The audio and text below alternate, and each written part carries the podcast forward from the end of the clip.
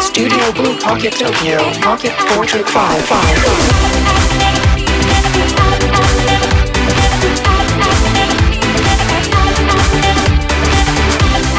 ケットポートレート4ポッドキャスティングどうもカンガルー鈴木です、えー無事ですね、えー花見の季節も終わりまして葉桜ということでね、えー新生活始まりまして えーまあ相変わらず頑張ってる感じなんですけれども、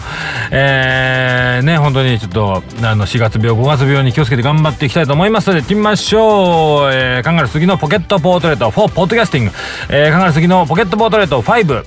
ミニ。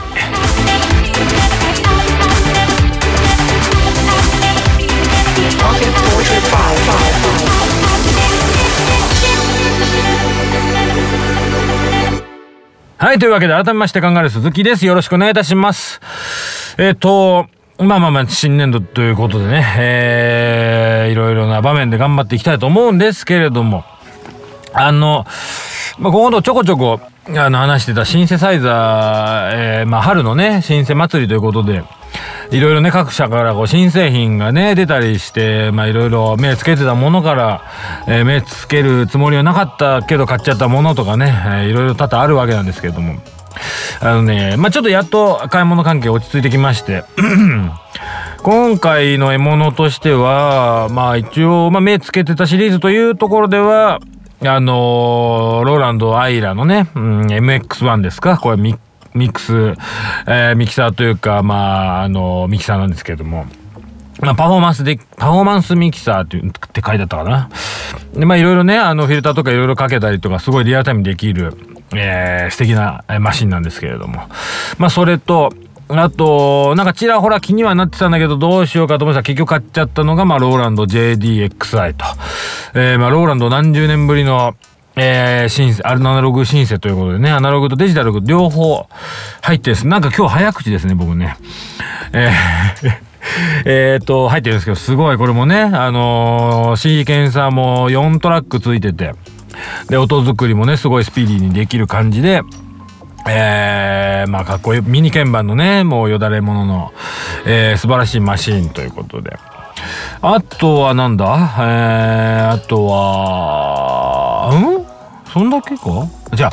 それと、あのね、ついこの間、あのーまあ、これもローランド系列なんですけど、ズームの RC505 っていうね、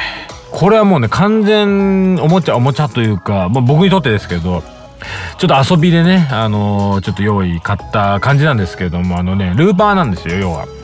で、こう、まあ、ギターとか、えっ、と、なんだ、あの、ボーカルとかね、その辺のものをループして、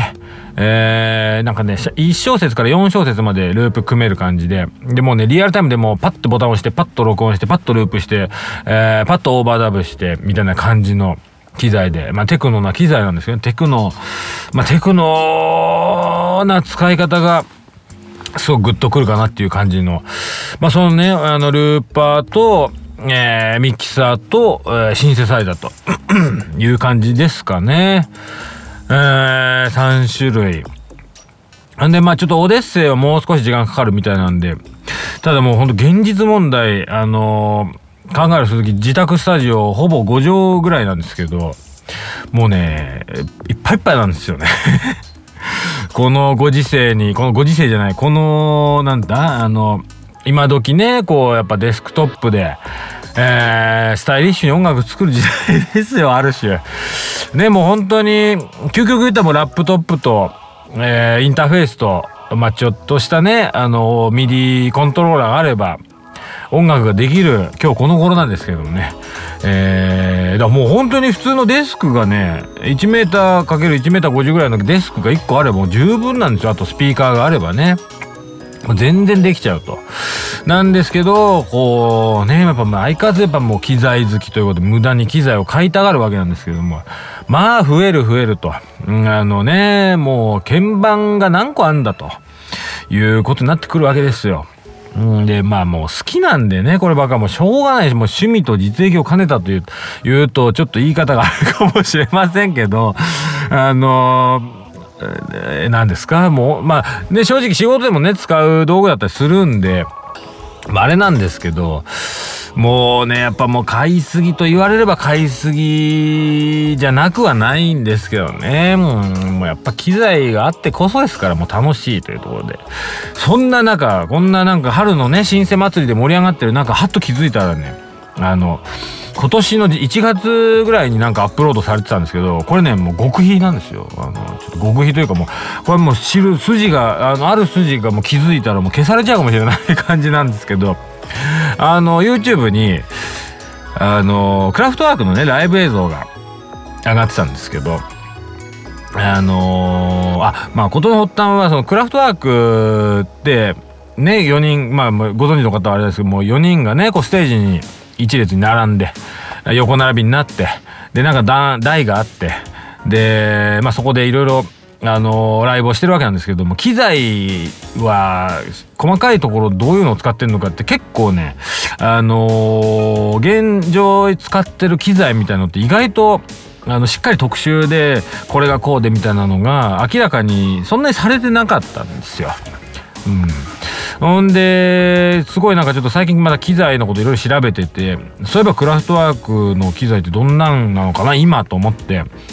ほんでなんかクラフトワークシステムとかねなんか セットアップとかいろいろ見てたらなんとかね YouTube 出てきて。ほんでその僕が見たのはなんかアムステルダムかなんかのライブ映像なんですけどまあどう考えても関係者なんでしょうね。あの上の方から舞台のもうなんかなんていうのかなもう2階席の一番端っこみたいなとこ多分あの関係者席みたいなところからもう上からねなんかあのビデオ撮ってるんですけどもうがっつりねこうあのたその卓の中の機材にぐわズームして、えー、撮ってる映像があって。僕的には初めて、あのー、4人が4人全員の機材が完全にもう機材名が分かる状態で載ってる映像があってこれはねもうあれですよ。マニアマニアというかもう好きな人はたまんないだろうな知りたいところなんですよね。やっぱあのー、手元ね。どんな機材を使ってるのかと。だまあ鍵盤ミディ鍵とかね使ってミディ鍵盤とかまあ大体全員に共通してるのはあのまあパソコンパソコンってあのー、まあパソコンだ。パソコンの昔はねほらなんか VAIO広げてライブやったりとかしててあの テーブル上にねラップトップが1個乗ってて何やっとんじゃみたいなこともあったんですけど、まあ、やっぱ多分ねハードドライブハードディスクはどっかに収納してると思うんですけどその液晶だけはねあのななるなあれ20インチとか1010何インチぐらいのなんかあの液晶だけをなんか横置きにあの平べったく置いてでその手前にちっちゃい MIDI鍵盤があってとかでそうマウスがあってで横にあのフィジカルコントローラー的なねミックスとあのつまみのつまみとフェーダーがついてるようなのがあってであとめいめいねなんかそのマシーンが置いてある人もいればあのなんか iPad が置いてあってその iPad でコントロールしてる人もいればなんかエフェクターみたいなのがついてる人もいればね。カウスパッドとかも置いてあったかな。カウスパッドはないか。なんかあれはたまんないですね。あれ多分ねあのクラフトワークセットアムステルダムとかで検索すれば出てくると思うんです。これねちょっと気になる人ぜひ見てみてほしいと思います。あの1月の末ぐらいになんかアップされてたんでまあねそあの去る筋が知ったらもう消されちゃう可能性もあるんで、これぜひチェックして目に焼き付けておいてほしいと思うんですけどね。うーんなんかねもうちょっとやっぱああいうの見るとねまたねえ、また無駄に いろいろ欲しくなってしまうんでもうこのぐらいしとかないとなっていうところなんですけどね。えー、そんな中でやっとなんかスタジオもちょっとあの整理できてきたんでね。いい加減ちょっと音を聞かせろよみたいなところもねあるんで音ちょっと一回でまとめてやりたいと思っております。もう少しね、えー、春のあったかい、えー、日差しを受けながらですね、え機材で遊んでみたいなと、え思っております。ということで、え今週はクラフトワーク祭りということで、えどうもありがとうございました。また来週よろしくお願いいたします、えー、考える続きでした。ありがとうございました。